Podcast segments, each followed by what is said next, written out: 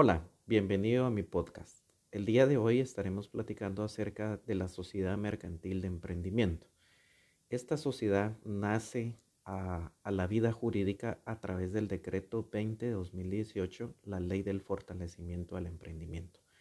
Lo que tenemos que entender un poco es el contexto en el cual, eh, porque nuestra ley, nuestra vida jurídica hace aproximadamente dos años, eh, nace esta iniciativa por parte de, nuestra sociedad. Según el reporte del Monitor Global del Emprendimiento, Global Entrepreneurship Monitor, Guatemala posee la segunda tasa de emprendimiento temprano más alto del mundo, con un 27.5%. Em, este reporte pues evalúa eh, que hay como cuatro fases y cuatro procesos de emprender y en tres de los cuatro Guatemala está arriba del promedio en Latinoamérica. Y em, en las tres categorías subsiguientes estamos en el nivel más alto de, países de Latinoamérica de emprendimiento. O sea, Guatemala está haciendo un fenómeno bastante interesante. Eh, posiblemente la falta de oportunidad, la falta de empleos formales eh, lo que está haciendo es que las personas se atrevan a emprender.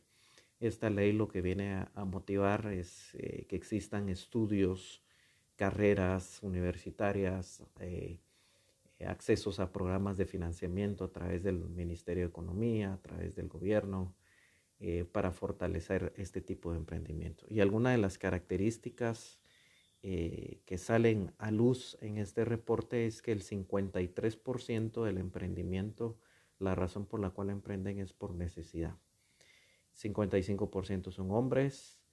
Em, también hace algunos días ah, salió un reporte que Guatemala es el tercer país a nivel de Latinoamérica de emprendimiento de mujeres. Entonces también es interesante que nuestras mujeres en nuestro país son mujeres emprendedoras. El 52% eh, tienen entre 18 y 34 años el 55% de los emprendedores eh, tienen educación media. El 58% pues crean su emprendimiento y ellos son autoempleados de este emprendimiento. Y el 23% ah, son, además de ser emprendedores, son empleados a tiempo completo.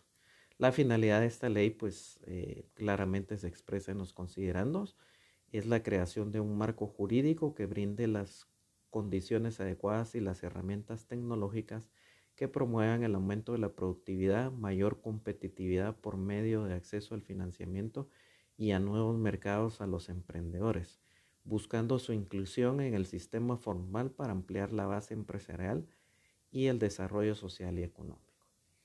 Eh, países eh, de primer mundo, las pequeñas y medianas empresas son las que tienen un bastante impacto en, el Producto Interno Bruto y Guatemala no es la excepción. Entonces, mucho de lo que se busca a nivel de las políticas de gobierno en los últimos 8 o 10 años ha sido el fortalecimiento de la MIPYME, la micro, pequeña y mediana empresa. Y, todo este viene dar un marco jurídico es bien interesante porque crea la sociedad de emprendimiento dentro de nuestro código de comercio y tiene algunas características interesantes versus a las otras sociedades eh, accionarias como la tradicional que conocemos, la sociedad anónima. Eh, al final, pues es una sociedad de emprendimiento, tiene, es una sociedad con fines de lucro por ser una sociedad mercantil. Crea una personalidad jurídica distinta a los socios eh, y eso lo que permite pues es el poder ah, moverse en este mundo jurídico para poder estar dentro del marco legalidad y poder hacer transacciones legales, lo que abre oportunidades a mercados, a oportunidades a atraer inversionistas, oportunidades a que, se puede formalizar el negocio que se está emprendiendo. Eh, a diferencia de una sociedad anónima, en el cual se requiere por lo menos dos socios o dos accionistas para fundar la, sociedad, la sociedad de emprendimiento se puede constituir con un único socio. Eso es interesante, es una característica eh, bien interesante. El procedimiento para la constitución de dicha sociedad es propia, o sea, a diferencia de una sociedad anónima que se requiere una escritura pública ante un notario para poder registrar en el registro mercantil, pues la sociedad de emprendimiento tiene su procedimiento único y es un, procedimiento virtual en el cual se puede realizar a través de la página eh, del registro mercantil de Guatemala. Solo aquí hago una aclaración. Se tiene y se requiere que tiene que tener firma electrónica registrada el socio o los socios que están constituyendo dicha sociedad anónima. Que emisores que, que, pueden registrar la firma electrónica, pues está la, la, Cámara de Comercio.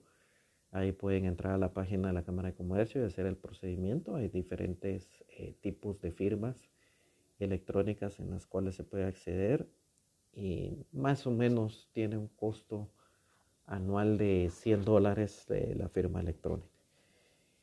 Entonces, regresando a, nuestra sociedad de emprendimiento, em, no se requiere una escritura pública ante un notario para la constitución de la misma, lo cual eso agiliza mucho el tema a la hora de emprender. Eh, para aumento capital, reducción de capital, eh, tampoco se necesita eh, la escritura pública. Esto se puede hacer en línea a través del registro mercantil, que es una diferencia con la sociedad anónima. La denominación al final se coloca el nombre del negocio y se puede colocar SE, SE que es de sociedad de emprendimiento. Las aportaciones a la sociedad, este es otro dato interesante, únicamente son aportaciones dinerarias, dinerarias, o sea, dinero.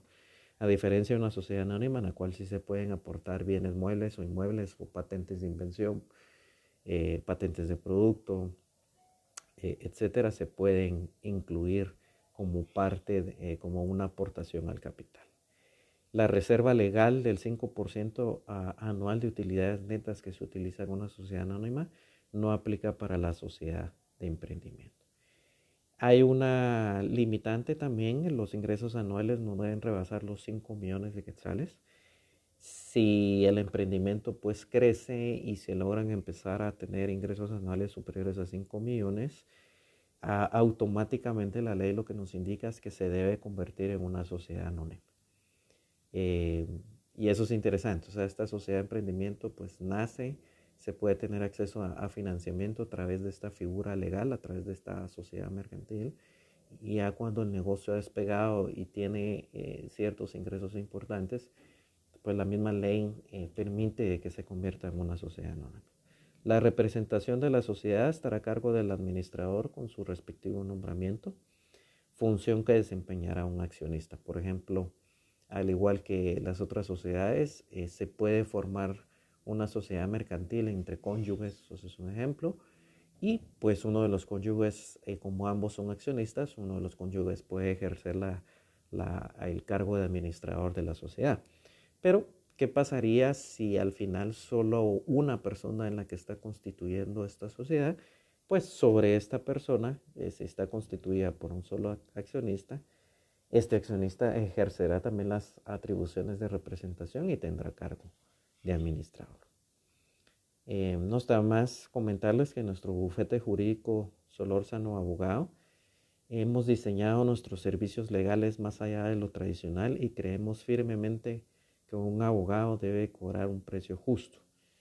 Eh, nosotros ofrecemos diferentes opciones, desde una consulta legal que puede ser virtual o presencial, y planes de suscripción mensual por servicios eh, de consultas legales ilimitadas. Eh, al final tú eliges lo que más te conviene. Eh, nosotros creemos firmemente que debemos de apoyar al emprendimiento, emprendedores y empresas pymes que son el motor económico de nuestro país y que no les permite tener acceso a despachos formales de abogados por los altos honorarios por eso es que nosotros creamos eh, este tipo de, planes de suscripción eh, que tú puedes tener más información en nuestra página www.erwinsolorzano.com.